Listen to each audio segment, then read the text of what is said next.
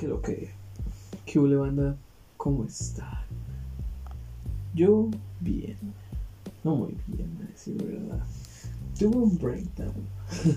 Tuve un breakdown ayer. Y. No sé, me sentí. ¿Sabes? Me sentí raro. Me siento raro porque ni siquiera sé explicar cómo me siento. Y eso de por sí ya es raro. Yo normalmente soy de sí, me siento así, asano, sé lo que me pasa, sé lo que siento, sé lo que no siento y ese tipo de cosas. Pero justamente ayer, ayer no sabía qué sentir, ¿sabes? Como que, como que yo estaba en plan, nada importa, ¿sabes? Y algo que me dije, estando un poco, ya un poco ebrio, fue de que, no sé, una parte de mí estaba como que diciéndome, oye viejo, tómalo con calma, tranquilízate, ¿no? Baja de esa botella, por favor. Y otra parte, otra parte de mí decía, ¿qué carajo? No es como que tengo que ir a algún lado, ¿no? no es como que tengo que ir a algún sitio. Mira este brazo, no tengo a dónde ir. Y en el sentido de que pues no importa, ¿sabes? No me importaba desvelarme, alcoholizarme y, tirarme a la perdición, porque yo decía, no tengo, no, es, no es como que, uff, mañana tengo un compromiso, mañana tengo un mollón de cosas que hacer y mejor me pongo, me pongo a trabajar, no, la verdad que no. Y se me hacía no frustrante, porque mi hermana me dijo, ciertamente mi hermana me dijo, te vas a sentir frustrado estando en la casa todo el día, te vas a hartar, te vas a desesperar. Y yo lo vi desde un punto en el que pensé y dije, ¡buah! ¿Cómo que desesperar? Si yo aquí me la paso, pero encanto. O sea, yo aquí me la paso, pero que flipo. ¿Sabes? Y no, no creí que fuera yo a desesperarme. Pero pues mira, este accidente, este accidente lo tuve el jueves. Ya es martes y ya estoy desesperado. ya me quiero ir, ya quiero salir. Y, y, fíjate, nunca valoras el trabajo como tal, de que, oye, el trabajo. Yo ya estaba hasta la madre de ir al trabajo. Y mira que se me concedió ya no ir al, trabajo. Y nada, estoy aquí de frente viendo una obra de arte, tío. Porque yo cuando estoy sin nada que hacer, se me da por romper ese, ese lapsus y ponerme a hacer algo. Y no necesariamente de provecho, no necesariamente. Y pues estaba pensando en, el, en que quería volver a grabar en el cuarto de atrás, donde se supone que está el setup. Y, y, yo decía, hay que volver a grabar ahí, pero hay mucho eco y tal, y no me gusta, no me gusta el eco. Y aquí hay muy buena acústica, weón. Y créeme, créeme que cambiaría, movería todo para, para pues volverme a este cuarto, pero con el brazo partido de la mitad, pues no, no lo veo muy factible. No lo veo muy factible, así que mejor nos quedamos donde estamos. Y en la mesa de billar que compré venían venían muchas muchas mucho unicel, ¿sabes? Mucho unicel, de ese... Que pues es para que no, no se dañen las cosas cuando las transportan y tal. Para eso sirve el unicel. Para eso sirve el, el unicel, para transportar cosas y que no se dañen. Y entonces estaba viendo ese unicel un poco de algodón que tenía por ahí y dije, vamos a hacernos un... No sé si ubicas estos cuadritos que envuelven al cantante cuando está grabando. Es como mucha espuma de, ese, de esos cuadros negros de aislante de sonido y rodean un poco al cantante, ¿no? El cantante está ahí dando, dándolo todo, cantando su vaina y el sonido sale muy bien. Lo cual está pasando justamente ahora porque me, me hice uno de esos, pero improvisadísimo improvisadísimo. O sea, te cagas, te cagas pero de la risa. Pero funciona. Y me remonta mucho, me remonta mucho al tema de del inicio del podcast. Porque yo inicié justamente tomando así un micrófono cutrón, un micrófono feo poco servible para la obra y transformándolo en algo que sí sirviera. Esos son como que los comienzos del, del, podcast, así comenzó todo. Y me hace ilusión porque digo, dije, buah, es como volver al, al, origen, volver a donde comenzamos, volver a nuestro Skyfall. y, y es muy bueno volver a los, a los inicios. Y realmente hoy no tenía como tal un tema, un tema para conversar, ¿sabes? Porque de por sí es difícil armarse un monólogo, de por sí es muy difícil, bueno, muy difícil. Y, y digo, ahí, fuera hay un mogollón de cosas que comentar, hay, hay un montón de cosas que comentar pero igual no, encuentro la motivación para hacerlo, ¿sabes? O sea, quisiera hablarte un poco de eso, de la motivación. Y, y suena raro que un tipo que en más de una ocasión ha admitido que no encuentra la motivación, venga y te hable de motivación. Y pues todo está en... La motivación puede venir de muchas formas, ¿sabes? En el último episodio conté que estoy en una suerte de enamoramiento. Y digo suerte porque te enamoras de alguien por más de una cosa. Y si bien yo estoy enamorado precisamente por más de una cosa, ¿sabes? Pero quiero hablarte de la motivación.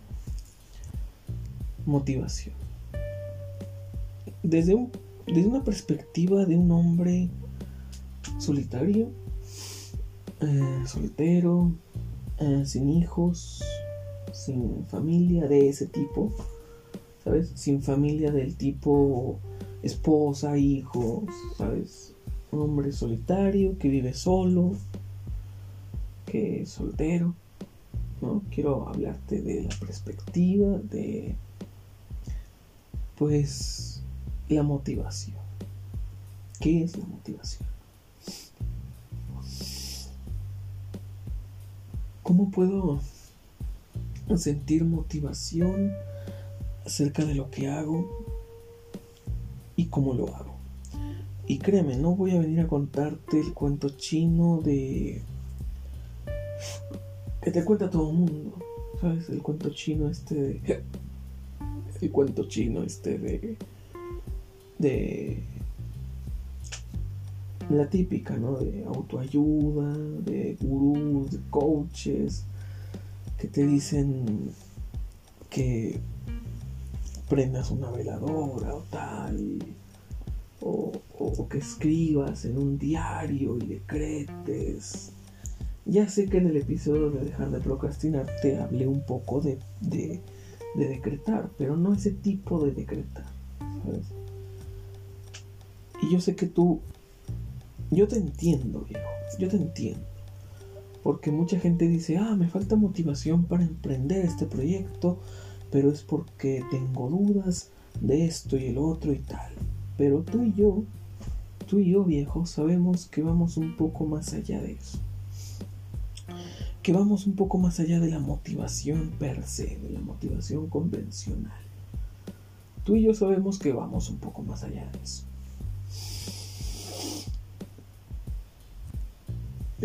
¿Y qué es ir un poco más allá de eso? Bueno, motivación en general, motivación para despertarte, motivación para para hacer tus cosas, tus responsabilidades, más allá de el hecho de que son tus responsabilidades. Digo, una cosa es que yo me levante y vaya a trabajar por el hecho de que si no lo hago me muero de hambre. Pero otra cosa es que yo vaya con ganas de hacerlo. Otra cosa es que yo vaya con el, ímpetu y, y las ganas de hacerlo. Y mucha gente te va a venir a decir, bro, es que la vida es bella, bro, es que la vida es bonita, bro, es que la vida es esto, la vida es aquello.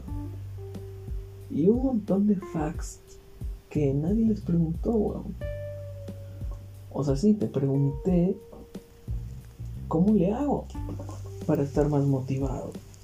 No te pregunté si la vida es bonita. No te pregunté si la vida es bella. Y, y claro que la vida es bella. Claro. Tiene sus...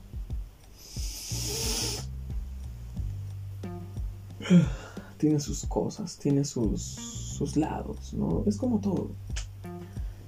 Es como todo, tiene su lado bueno, su lado malo. Y ayer estaba viendo un episodio de Creativo que hizo Roberto Martínez estaba viendo el creativo con Kalimba. Con Kalimba, bro. Y él, se, él tiene una postura que yo no conocía. Una postura muy cristiana. Y mira que yo no respeto a la gente cristiana. Mira que a mí no me agrada la gente cristiana. Digo, tampoco llegan a un extremo como para peinarme de un lado, cortarme el bigote de cierta forma e ir a exterminarlos. De esa forma no. Pero simplemente a mí esa gente no me agrada. Hago todo lo posible por no cruzarme con ese tipo de gente porque ya sé que nuestras ideas no coinciden. Ya sé que nuestras ideas no cuadran. Ya sé que lo que yo tengo entendido por, idea de Dios es una idea muy diferente a la que tienen ellos. Pero ahí debo decirte que yo peco mucho de polarizar en el aspecto de la religión porque es muy sano y es muy agradable darle la oportunidad a gente que piensa distinto que tú a que vengan y sostengan una conversación muy agradable Cierto es también que yo le he dado esa oportunidad a mucha gente cristiana y dicen pura huevada. Pero el, caso de Kalimba es, es muy llamativo porque él ve la perspectiva que yo no había escuchado a ningún cristiano hablar de esa perspectiva. A mí hasta el tipo me pareció, y no quiero hablar, no quiero dar aquí alardes, pero a mí incluso el tipo me pareció que tiene una idea más judía que cristiana. Porque lo, escuché hablar, lo escuché expresarse, lo escuché hablar de cómo es Dios y tiene una idea... No podría yo encasquillarlo, encasillarlo en, en un aspecto, ¿sabes? No podría yo aquí venir a decirte, sí, Kalimba es 100% es judío habla como judío, sabe cosas de judíos, no, tampoco así. Pero pienso que su idea va un poco más para allá que para acá, ¿sabes? Va un poco más para el lado judío que para el lado cristiano. Pero también va mucho por el lado cristiano. O sea, es, el tema de la, ideología o, el pensamiento de Kalimba es, es muy raro. Porque él se denomina cristiano, pero sus ideas incluso atentan contra muchos de los dogmas cristianos. ¿Sabes? Ellos, ellos dan por sentado y dan por hecho muchas cosas. Y, y es muy extraño, ¿sabes? Y fue un episodio de creativo que, me, me, me encantó verlo. Es de esos episodios que duran más de dos horas que dices, joder, macho, ¿cómo no fueron más? ¿Cómo no fueron más? Y digo, Roberto Martínez suele invitar a gente muy inteligente y de cuando en cuando invita a cada pendejo, pero es parte de la conversación. ¿Sabes? La gente pendeja a veces también tiene cosas buenas que decir. ¿Sabes? A veces también tiene cosas buenas que decir la gente idiota. Como la que suele a veces invitar a Robert, invitar Roberto Martínez. Pero es muy rico, es muy divertido cuando invita gente, cuando invita gente potente, ¿sabes? Y gente que te sorprende. Porque a mí me sorprendió mucho el episodio de, de Rosalía. ¡Buah! Yo esperaba que ese episodio me volara la mente. Yo, dije, wow, vamos a ver aquí el hilo negro de la música y tal. Y nada. Fue un episodio muy soso, muy aburrido. Roberto Martínez estaba dándolo todo, o hasta un poco más. La Rosalía estaba un poco... Ah, no sé, no sé si tenía muchas cosas que pensar o no sé si incluso lo que estaba diciendo Roberto la ponía a pensar bastante, pero Roberto iba, iba a, todo gas, iba a fuego y no le daba tiempo de, argumentar sus ideas en su mente. Pero sí, el episodio constantemente fue de que, ¿a qué me estabas diciendo? Ah, sí, eso, y el otro. ¿Y en qué estábamos? O sea, grandes partes del episodio donde sientes que se va a alcanzar un clímax, Rosalía termina, termina con, con ese flow diciendo, ¿qué, ¿qué me estabas diciendo? ¿Qué me estabas diciendo? Y te digo, no sé si, no creo, la verdad no creo que haya sido porque lo que Roberto Martínez estaba diciéndole le aburrió. La verdad no creo, no creo. Porque es Rosalía, o sea, si desde el vamos una persona como Roberto Martínez le fuera a aburrir, pues de una no le acepta la invitación al podcast, ¿no? Así que yo creo que fue más eso, como que Rosalía es más es más tranquila para pensar y, Roberto en ese momento estaba a fuego, muy rápido, aventando ideas. Y como que no le dio tiempo de, pescar una, ¿sabes? y, y el episodio fue un tanto aburrido, un tanto soso, un tanto de veces que te viene un poco arriba el, argumento de, Roberto y te viene muy abajo eh, el contrapunto de Rosalía. Y yo me esperaba otra cosa, yo me esperaba un episodio que te cagas, que te cagas. Y cuando vi el de Kalimba dije, mm, es Kalimba, va a ser otro Alex Intec. va a ser otro episodio como el de Alex Intec, muy muy eh, muy X. Pero realmente Kalimba tiene tiene muchas cosas, ¿sabes? Y me impresionó algo que dijo acerca de Dios. Que él cuando decidió, que él como tal no decidió creer en Dios que él decidió darle una oportunidad a Dios de que de que le comprobara que era real, ¿no? Lo cual me parece un, ¿sabes? Me parece algo increíble. Me parece algo increíble que me parece algo increíble el hecho de que alguien pueda pensar eso, ¿sabes? Porque para mucha gente ese argumento sería blasfemia, pero que te cagas. Pero para mí fue increíble, porque dije, wow, wow, tienes toda la razón del mundo. Digo, yo personalmente pienso que si Dios día con día nos da la oportunidad de despertar, nos da la oportunidad de, no fallarle, ¿por qué nosotros no íbamos a darle esa misma oportunidad a Él? ¿sabes? Y dijo algo tan cierto de que cuando Dios no me cumple, entonces dejo de creer en Él. Y dije, y dije wow. Y es que mucha gente piensa eso. Mucha gente, mucha gente le pierde la fe a Dios porque les dejó de cumplir, porque les pidió algo y no se los cumplió, por tal y cual. Y siempre, y siempre tiene que ver con los deseos. Siempre tiene que ver con cosas que el, que, que, que el creyente, que el creyente quiere. ¿Sabes? Y en el pensamiento judío que yo he adoptado, siempre se pide por el juicio. ¿Sabes?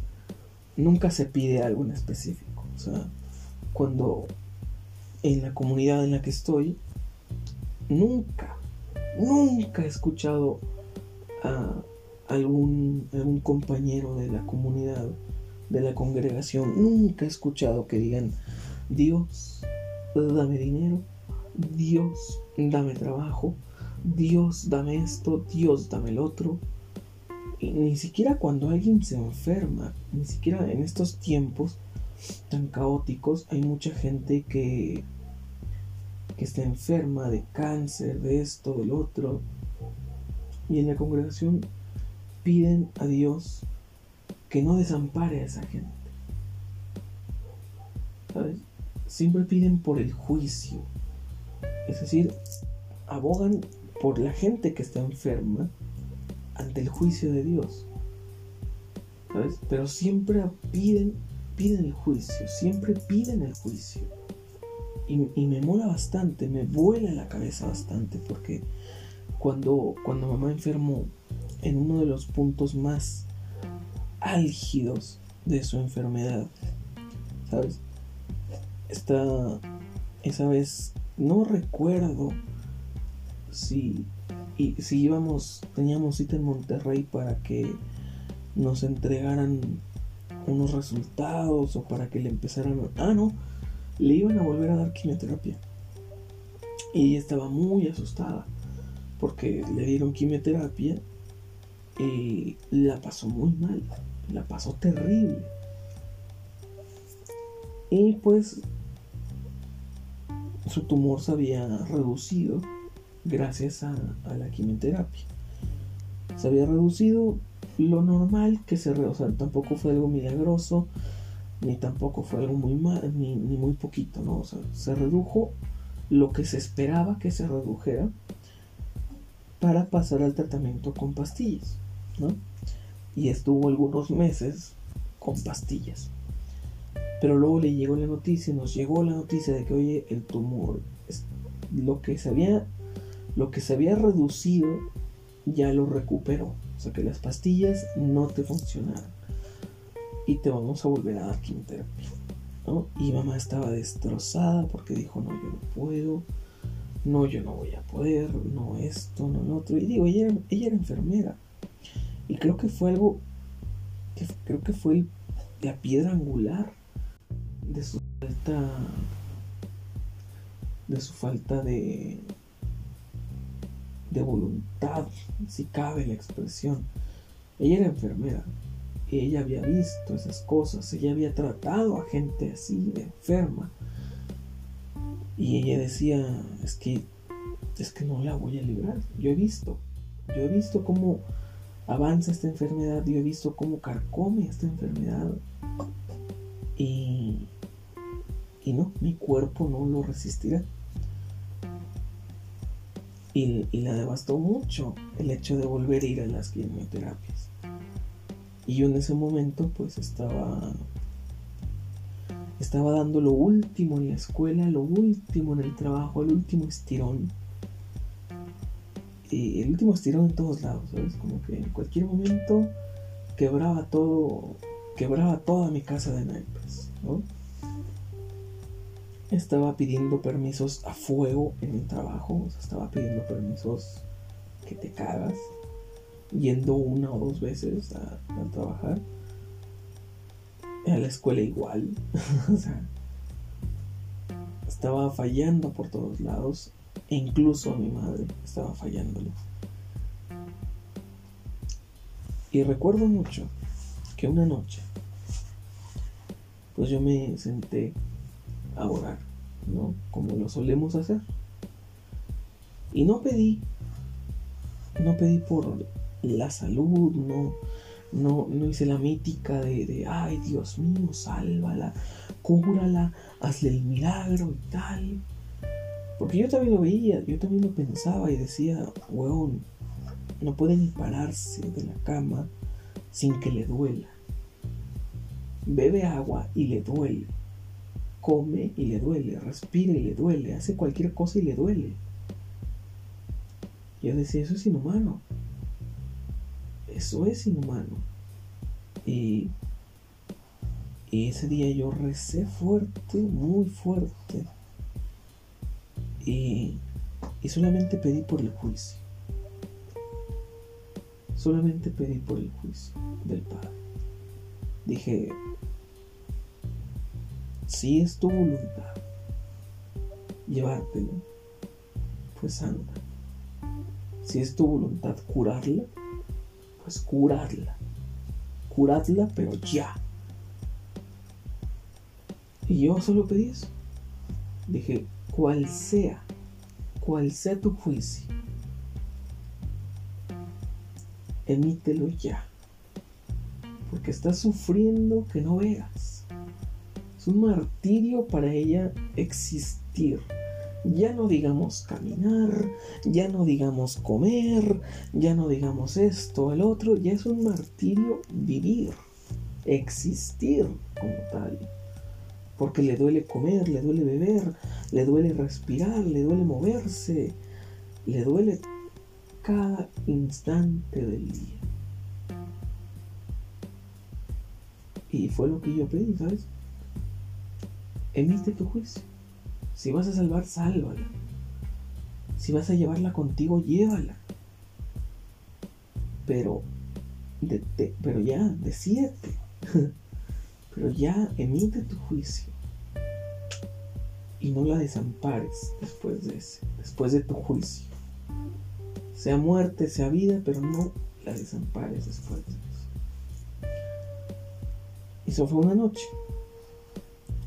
Y al día siguiente, yo me levanté, me pidió agua,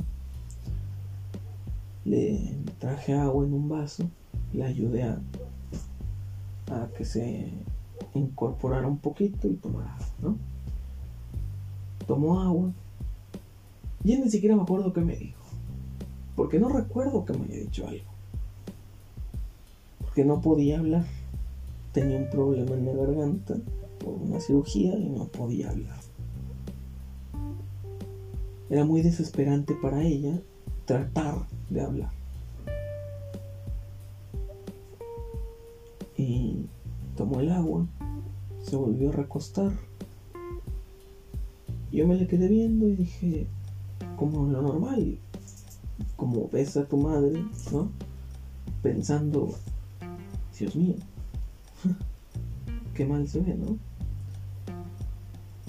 Y me le quedé mirando. Y de esas veces que. De esas veces que te le quedas viendo un perrito dormido y te, y que, y te le quedas viendo bien fijamente a ver si se mueve, a ver si respira. Bueno, yo me le quedé viendo así a mi madre. Me le quedé viendo fijo para notar si, si, se le movía el pecho como se mueve cuando respiras. Y cuando, y cuando no vi que se moviera, dije, hostia, esto no es, esto no es posible. Y, y no, ya no respiraba.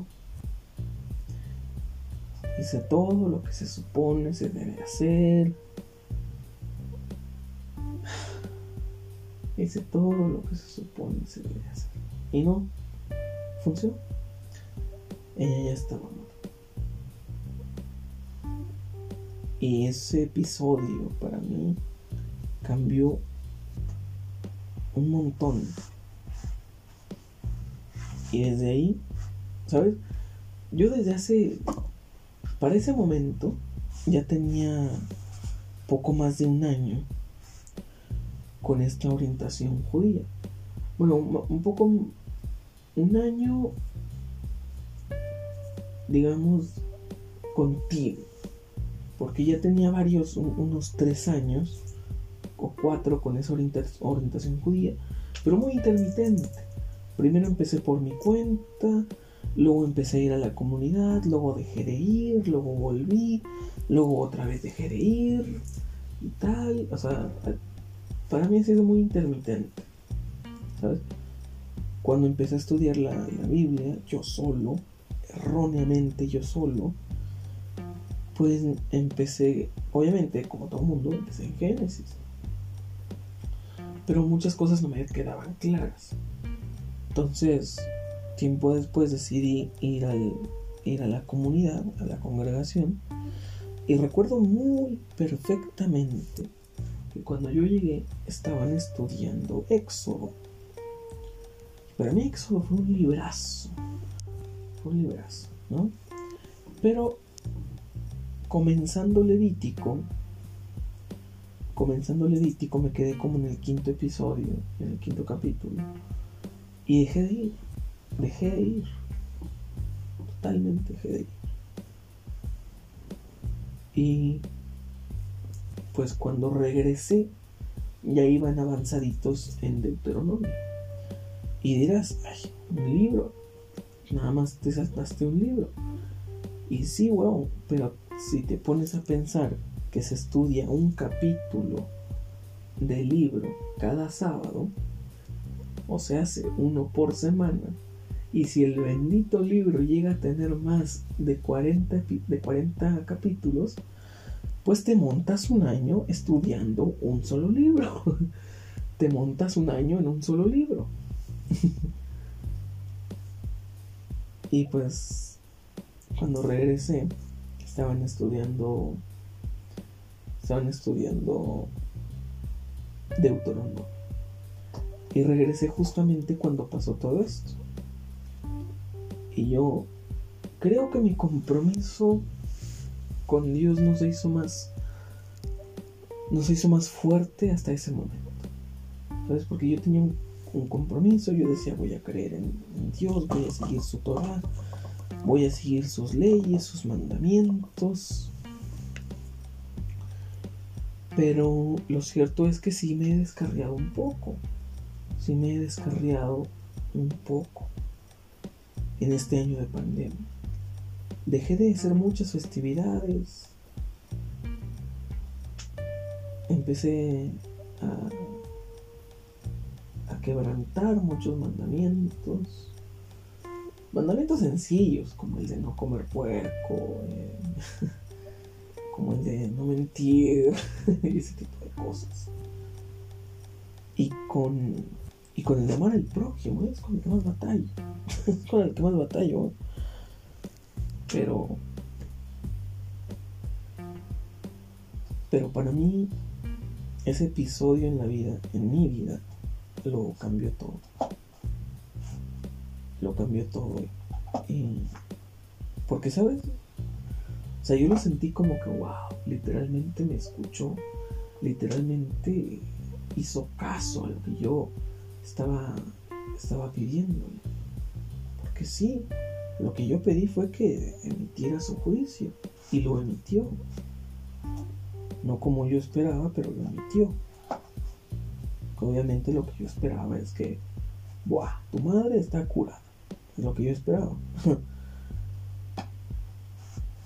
pero fue complicado.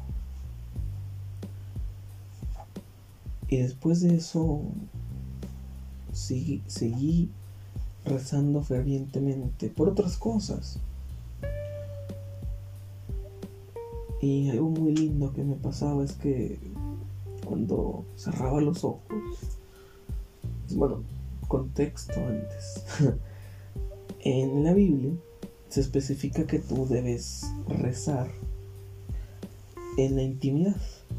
O sea, en la intimidad de tu cuarto, en la intimidad de donde te sientas seguro, a salvo, ¿sabes? Ahí debes rezar. Y debes rezar en silencio. Debes rezar para ti mismo. Bueno, que parezca que es para ti mismo. Porque no necesitas ir gritando por la calle lo que quieres pedirle a Dios. Porque pues Dios te va a escuchar, ¿no? Entonces la postura bíblica de rezar es hacerlo muy, muy en la privacidad. Y de preferencia con a, oscuras, de preferencia con la luz apagada.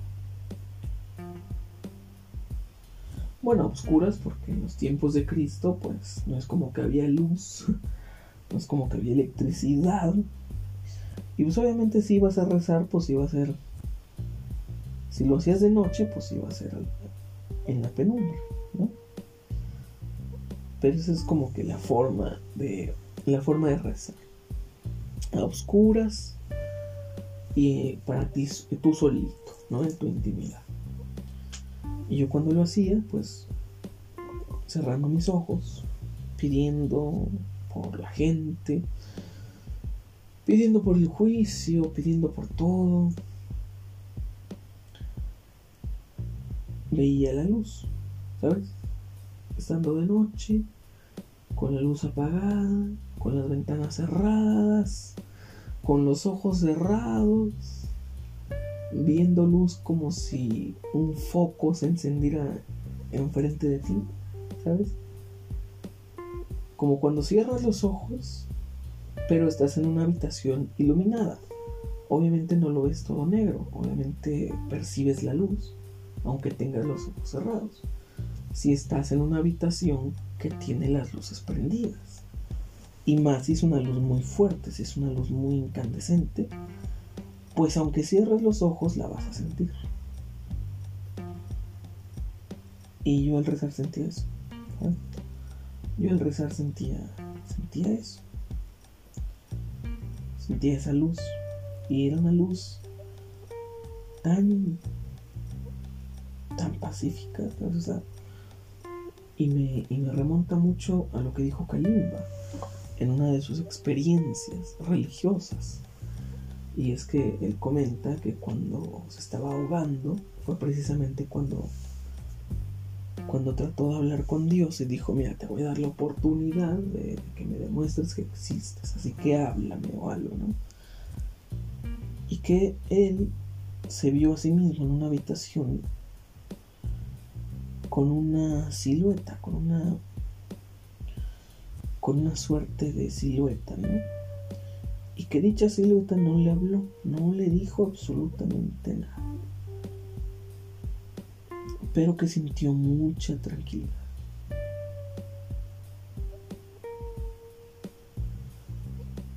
Y me mola, me, me vuela la cabeza porque digo, wow, es lo que yo siento o sentía cuando estaba rezando con los ojos cerrados en una habitación cerrada, a oscuras y aparte de noche. Y podía ver una luz, una luz acercarse a mí y sentía mucha tranquilidad. Y yo cuando sentía eso, para mí era como que si el, como si el Padre me estuviera diciendo, sí, hazlo porque hubo un tiempo de mi vida, el año pasado, pero sí hubo un par de años, este último no, este último me he conducido a como bien me parece, lo cual está equivocado, pero el 2020, el 2020 y el 2020 y el 2020, porque lo mencioné dos veces, el 2020 y el 2019 yo era. Yo solía hacer mucho eso. De cerrar mis ojos en la noche y decirle al Padre, ¿ok? Esto es lo que quiero hacer, esto es lo que planeo, esto es lo que espero. ¿Qué me puedes decir, Padre? Y si solo veía oscuridad, yo interpretaba un no. Y yo le decía, es que mira, tengo mucha ilusión de hacer esto, de hacer lo otro. Pero tú qué me dices, Padre. obscuridad, ok, no lo hago. Si veía luz, era un sí para mí. Recalco. Esto hay que dejarlo en claro. Esto hay que recalcarlo a fuego. Para mí, para mi interpretación, para mí, para mi mente, para mi, mi, para mi interpretación, eso es lo que Obscuridad era un no, luz era un sí. ¿Ok? Yo lo interpreté como eso. Porque cuando recé para, para mi madre y le dije a Dios, tomad una decisión, pero tomadla ya, vi luz. ¿Sabes? Y fue para mí como que un ok, me escuchó. ¿Sabes? Y después cuando repetí esa fórmula de hablarle, no precisamente pidiéndole algo más que el consejo, se repetía ver la luz o ver la oscuridad. Yo lo interpreté, yo, yo lo interpreté de esa manera, como un sí y un no, ¿no? Y pues este último año, este 2021, tomé muchas decisiones. Y, cada que pedía consejo al Padre, cada que, cada que acudía, cada que acudía a Él por un consejo, pues era oscuridad. O sea, un no. Un ni se te ocurra. Y me sentí triste porque al principio estaba muy conectado. Pero también debo admitir que, me he descarriado. Que me he descarriado bastante. Y pues han sido bastantes cosas las que me han pasado. Dejando de lado el accidente. dejando de lado eso. Y creo que es tiempo Creo que es tiempo de reconectarse, de reconectarse con Dios. Y si tú no encuentras motivación para hacer las cosas, si sientes que te estás descuidando, si sientes como yo que te estás descarriando, yéndote por un camino que, pues no lleva a ninguna parte, porque también ayer, bueno, hoy que me lo pienso, ayer me descarrilé mucho, ¿sabes? Y tú podrás pensar, ah, es un breakdown como a cualquiera. Es un breakdown como a cualquiera. Sí, pero yo soy una persona que precisamente a una persona que me importaba, porque me importaba, ya no, me defraudó. Y ya sé que la escritura dice pones la otra mejilla. Ya lo sé. Pero mira, yo soy una persona muy rara. Yo soy una persona muy rara. Y rara vez, rara vez le doy una segunda oportunidad a una persona. Rara vez le doy una segunda oportunidad a una persona. Cuando esta persona me defrauda. Y me vas a decir, uy, pero a tu ex le diste más de una. Sí, le di más de una, pero es diferente. es diferente. Es diferente, sí, o sea, yo hablo en perspectiva de amistades que igual no lo son tanto, pero que siento eh, la vibra de ayudar con una palabra, ¿sabes? De dar de cierta forma. Y, y bueno, esa persona me defraudó. Y X, eso, eso no va aquí. Pero me sentí como un hipócrita. Porque yo a esa persona justamente le aconsejé. Le dije, oye, pues mira, hundirte en drogas, en alcohol, en esto y lo otro, pues no es la puta respuesta a tus problemas, ¿sabes? Yo sé cómo te sientes, comprendo cómo te sientes, y no es la forma, de lidiar con tus problemas. Ese fue mi consejo para esa persona que a mí me importaba.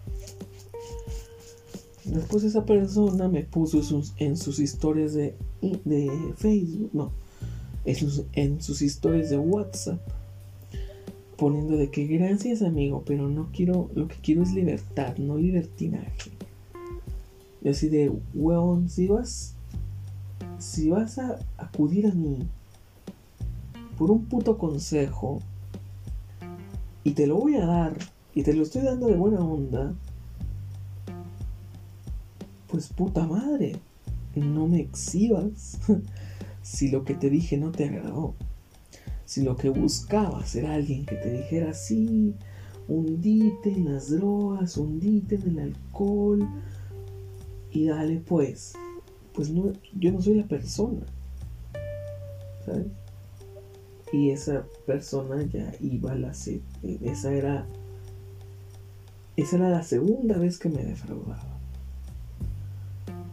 La primera vez que me defraudó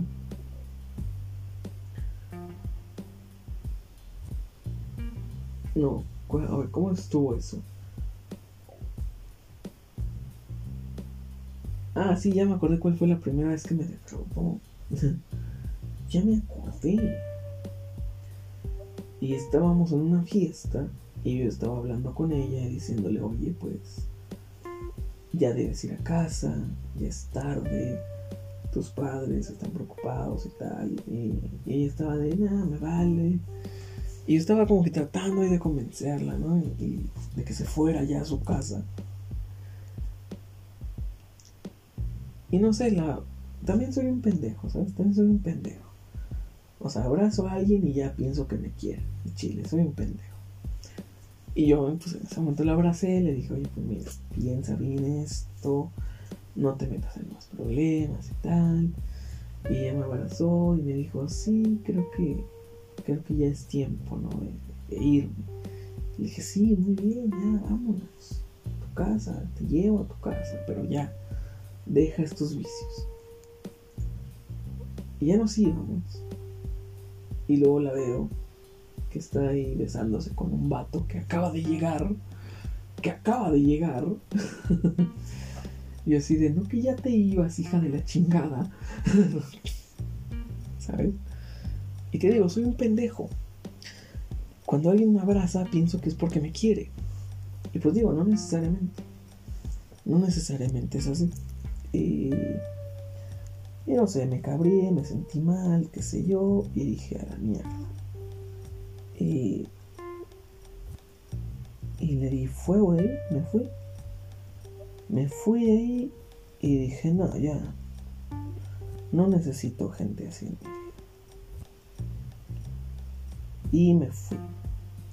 Después volvimos a hablar de que no, es que ando en este problema y el otro.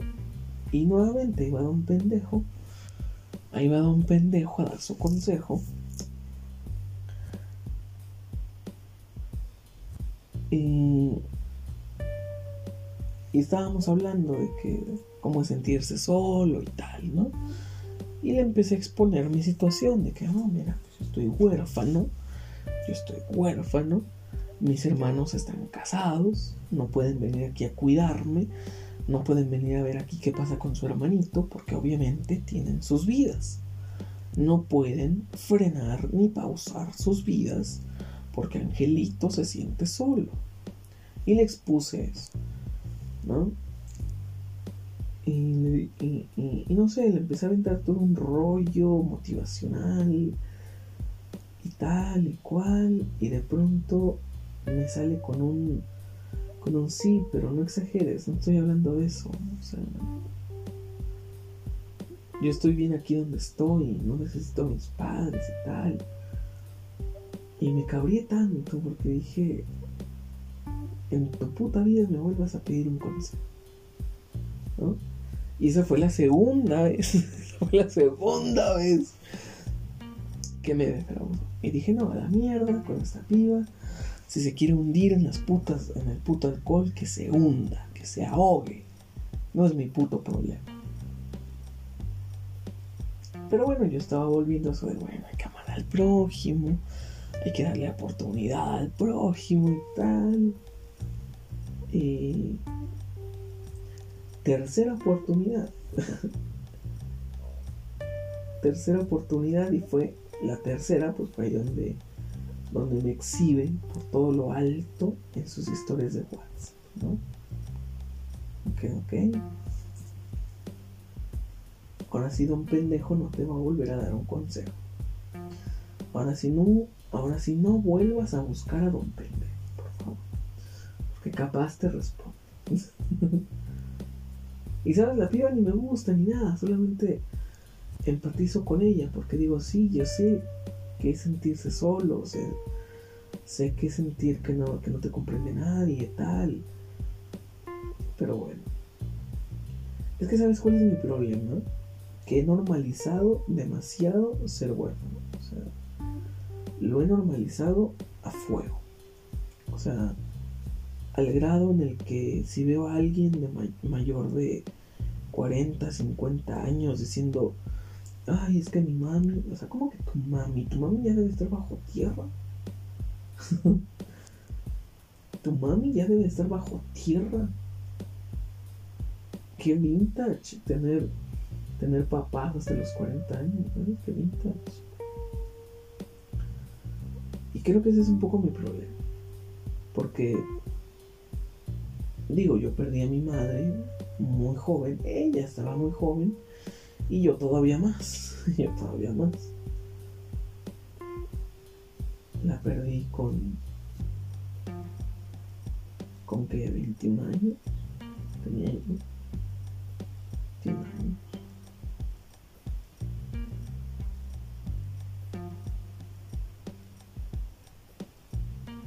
No me acuerdo cuántos años tenía, pero bueno. El hecho es que la perdí joven. Yo estaba muy joven. Y y pues nada, creo que lo he normalizado, ¿sabes? Y vivo mi vida asumiendo que todos van a perder a sus padres a la edad que yo. Y por eso me, me molesta y me fatiga mucho cuando alguien de mi edad o un poco menor no valora a sus padres, porque digo, te vas a quedar sin ellos. Pero pues quizás es esas personas con mucha suerte que tienen sus padres hasta, hasta que sus padres viven 80, 90 años. Y digo, está cool. Y ese es mi problema, normalizo demasiado la tragedia. ¿Sabes? Pienso que a todo el mundo le va a pasar. Y de hecho a nadie, a nadie debería pasarle. O sea, nadie debería perder a sus padres tan joven. Y es que cuando realmente dejas de necesitar a tus padres, llega un momento en el que tienes que dejar de necesitarlos económicamente. Pero si no realistas emocionalmente, ¿cuándo dejas de necesitar a tus padres? O sea, emocionalmente que nunca. Creo que nunca, pero bueno. Y, y, nada, si tienen la oportunidad de ver ese episodio de Creativo con Kalimba, véanlo porque está muy, muy bueno. Su postura es, su postura es muy buena. quisiera tener como que más que decir, más que argumentar, más que contarte, pero aparte de que ya casi se acaba el tiempo.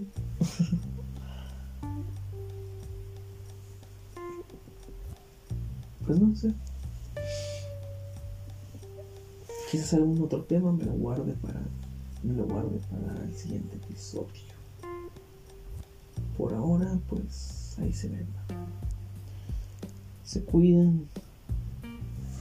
Y si andan en moto, pues ya no anden en moto, es peligroso.